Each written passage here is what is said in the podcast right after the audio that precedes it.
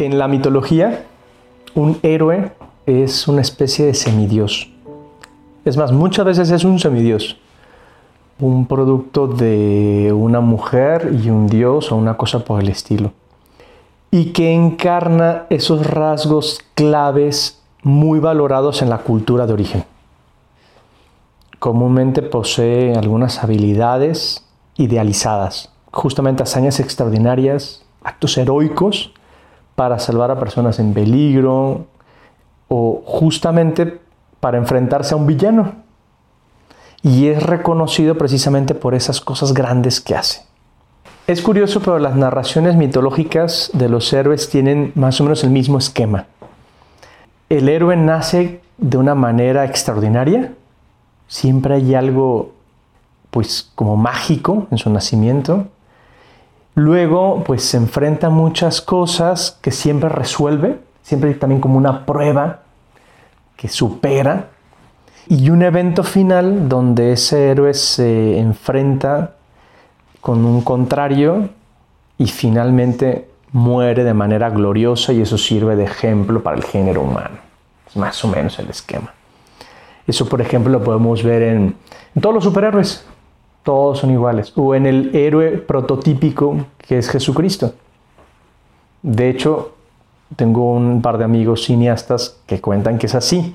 O sea, que Jesús es como el prototipo del héroe en el que se basan para todo el montón de superhéroes que aparecen por ahí.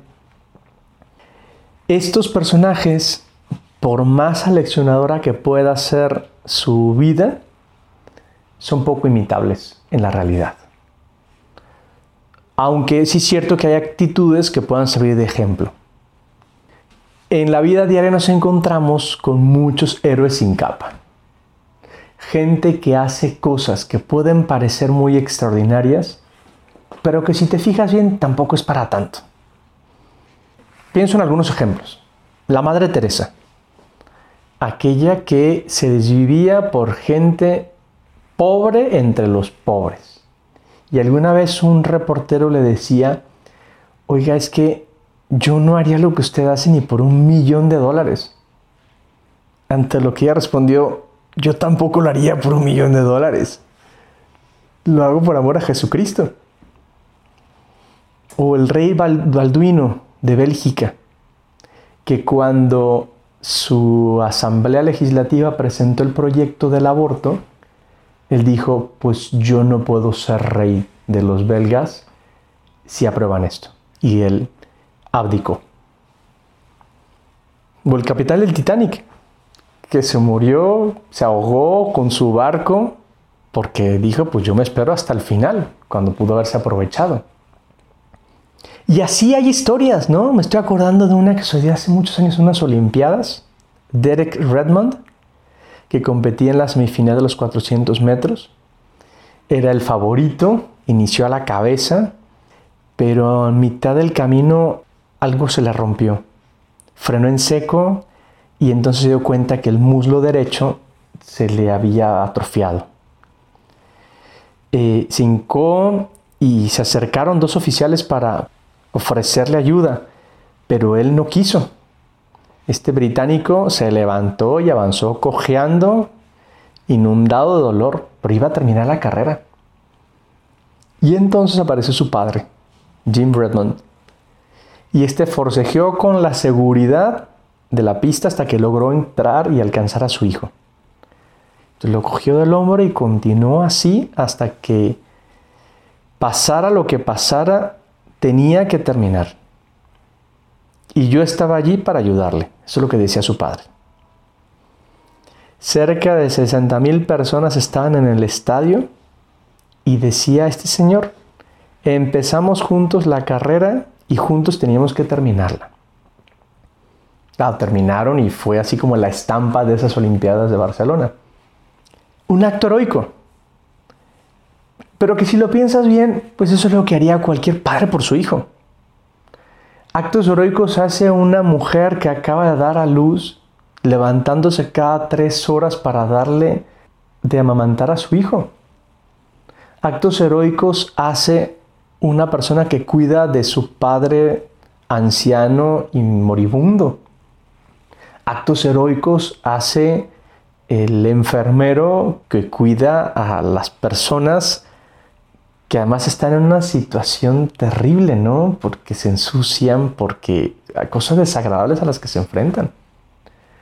Actos heroicos te encuentras tantas veces de gente que es capaz de sacrificarse por otros. Y eso, si lo piensas bien, tampoco es para tanto. Porque tienen una razón para hacerlo. Sí es cierto que el héroe debe ser valiente, honesto, pensar en los demás, tener valores, ser seguro de sí mismo, perseguir unos objetivos sin importar los obstáculos y hace cosas que están por encima del promedio. Este tipo de héroe tiene como una imagen inmaculada. Es como perfecto. Pero ¿sabes qué? También va al baño.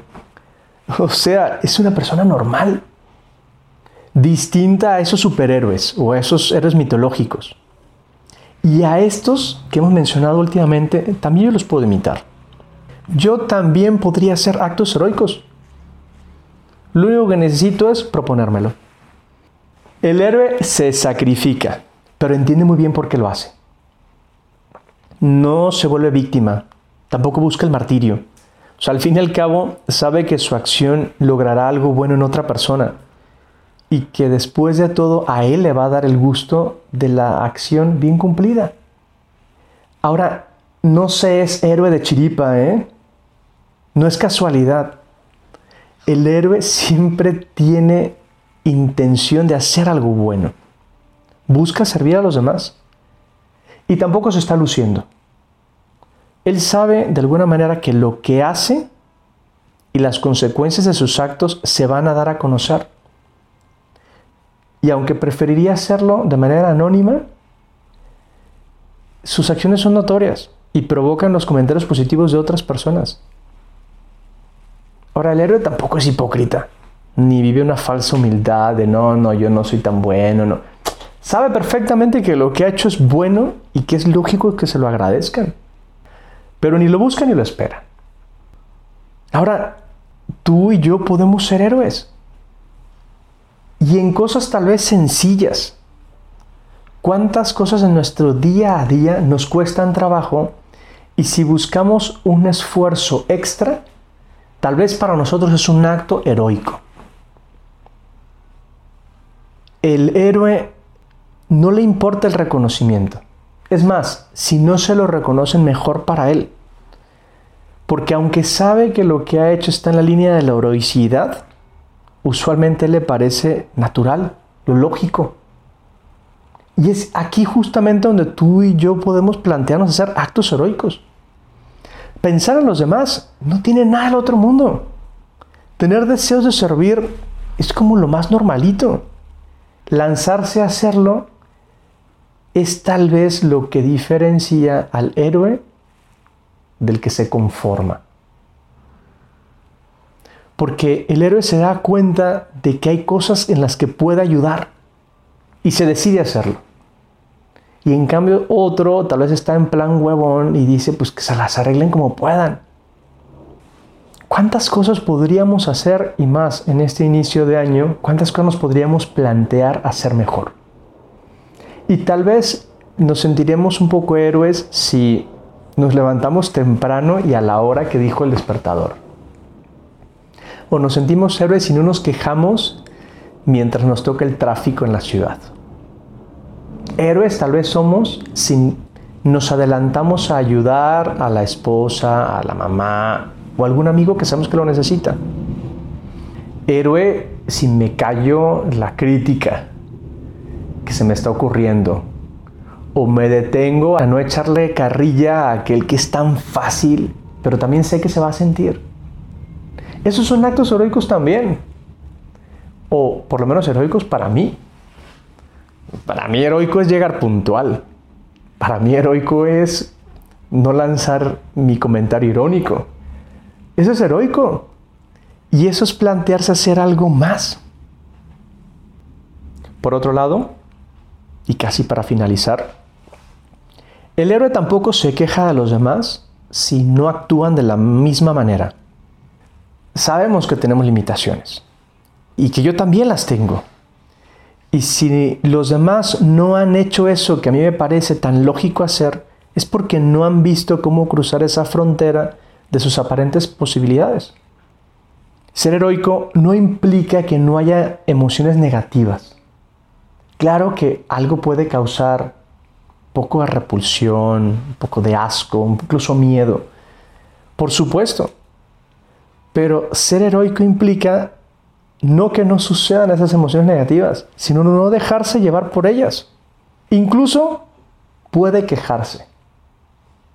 Pero el héroe no lo hará externamente. Se aguanta la queja, se la queda para sí mismo. Y más pronto que temprano le da vuelta ese sentimiento dando paso a la rectitud de intención. Incluso llega a la heroicidad de encontrarle lo gustoso a ese hecho complicado. Anímate a hacer actos heroicos. Piensa cómo podrías hacerlo y lánzate. Pero eso sí, piensa en qué cosas concretas te cuestan a ti trabajo y puedes proponerte hacerlo mejor.